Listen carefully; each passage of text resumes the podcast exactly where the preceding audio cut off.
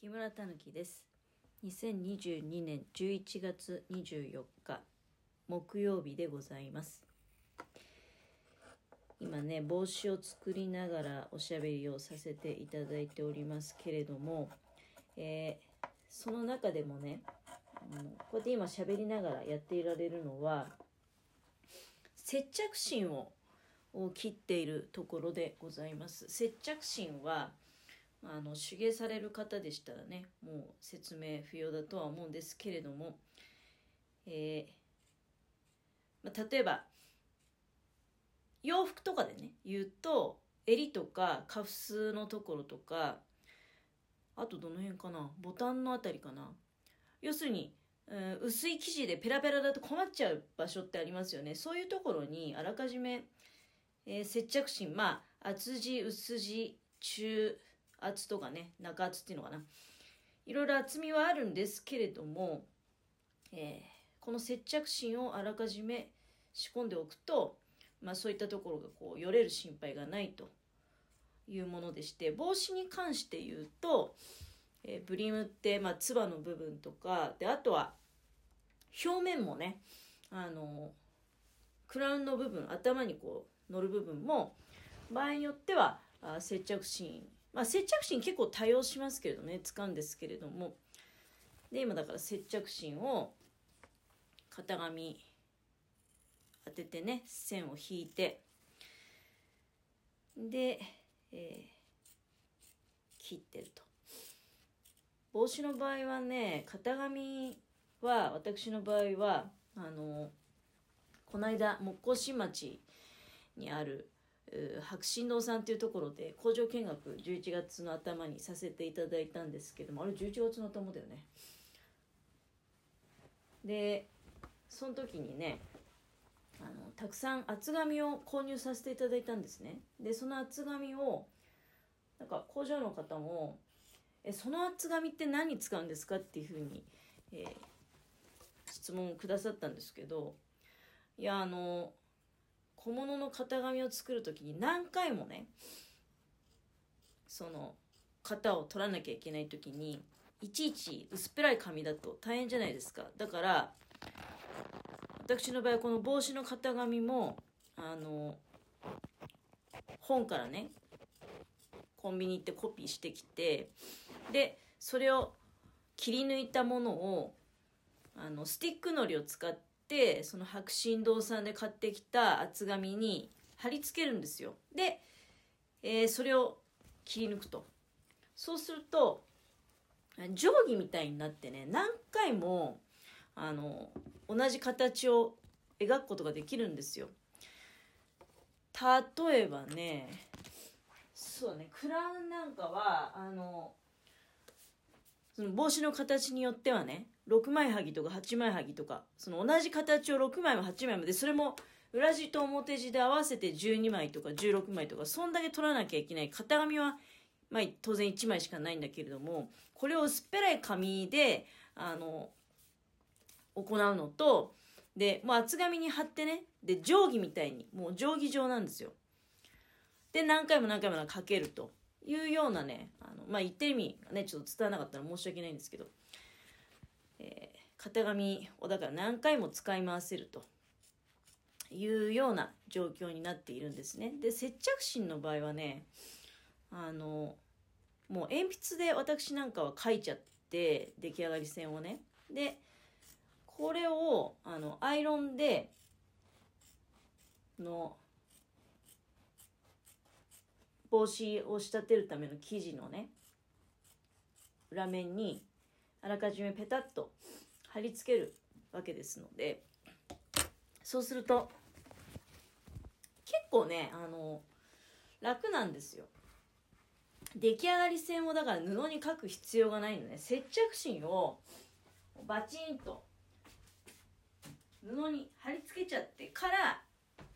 型紙の線を描いた接着芯をね布にバチンと貼り付けて、まあ、もちろん方向とかは気をつけなきゃダメですよ。方向とか気をつけなきゃダメだけど。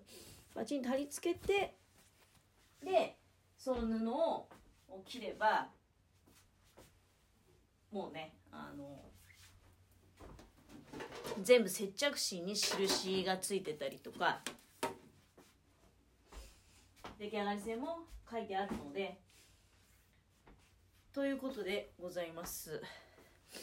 でね、まあ、本当にこの帽子作りが面白くてえー、っといくつ作ったかな？これが3個目。これでちょっと1回帽子はやめてねあのちっちゃいもんばっかり作ってんじゃなくていよいよちょっとあの大物に取り掛かりたいなっていうのはあるんだけども帽子が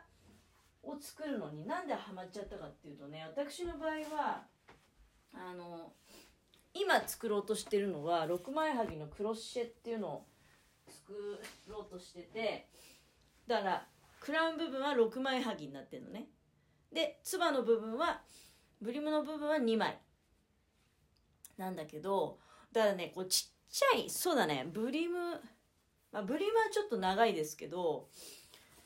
まあ3 0センチぐらい必要なんかな。だけどクラウンなんかはまあ多分だけどこれ20センチ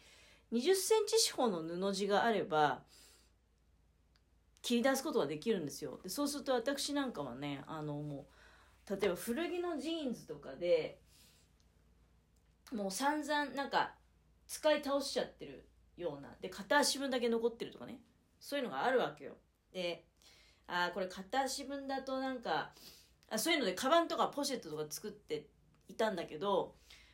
もうカバンも作れないポシェットも作れないあもうこれどうしようかなでも捨てらんないなっていうようなそういう古着の足の部分とかねからあのクラウンの部分をかき集め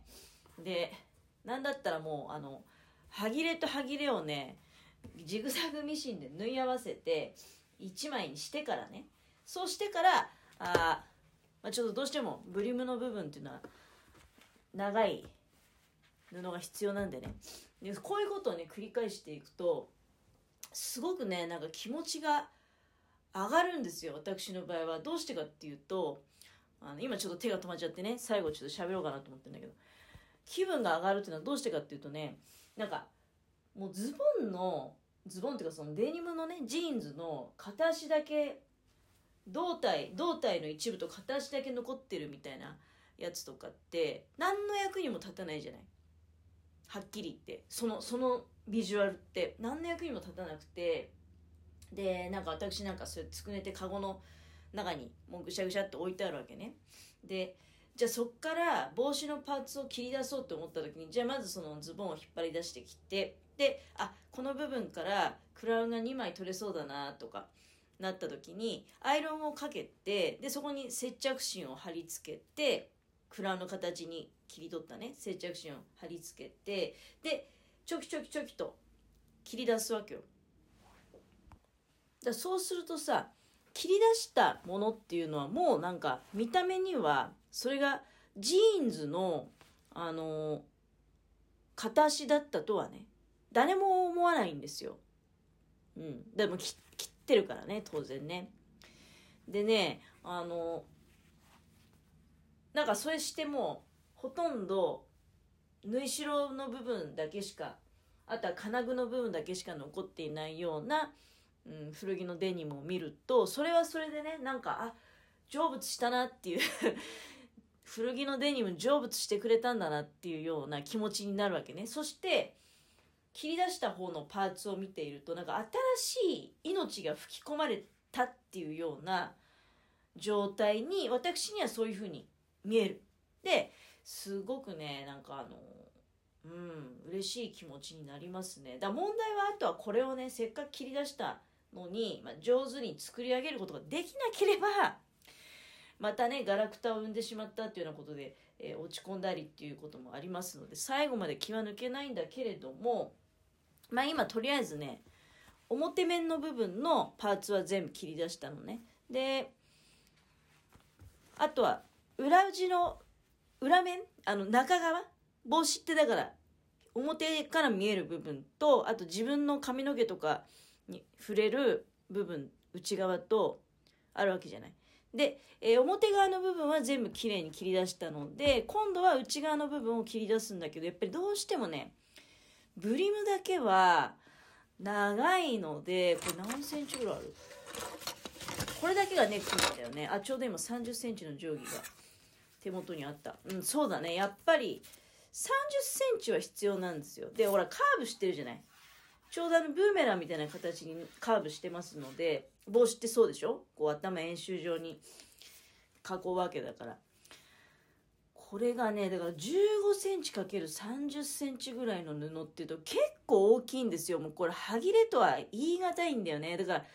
このサイズをどっから引っ張ってこようかなっていうのを今ねあのちょっと悩んでいる。っていうような状態でございました。接着芯はもうおしゃべりしながら切り終わったけどね。でちょっとまあ悩んじゃってる状態であじゃあちょっとおしゃべりの方に 集中しようかなみたいな感じでえー、今ねついついしゃべくってしまいましたけれども。帽子作りはねすごくあの私はおすすめですね。やっぱり小物なのであのそんなに場所取らない。でさっきもからずっとね言ってるけれどもあの歯切れ。特にね古着のデニムはね一番やっぱり使い出がありますね。だからそういった意味では古着のデニム。デニムって本当に最後の最後まで穴が開いてもさなんか味わいがあっていいなっていう気持ちになったり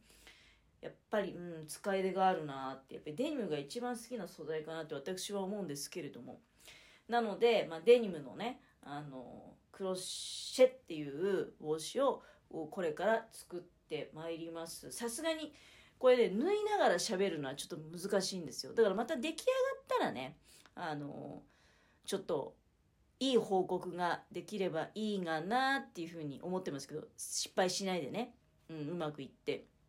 えー、3作目の帽子をだからこれからあ取り掛かってまいります。お時間が参りました。いつもお聴きいただきありがとうございます。失礼いたします。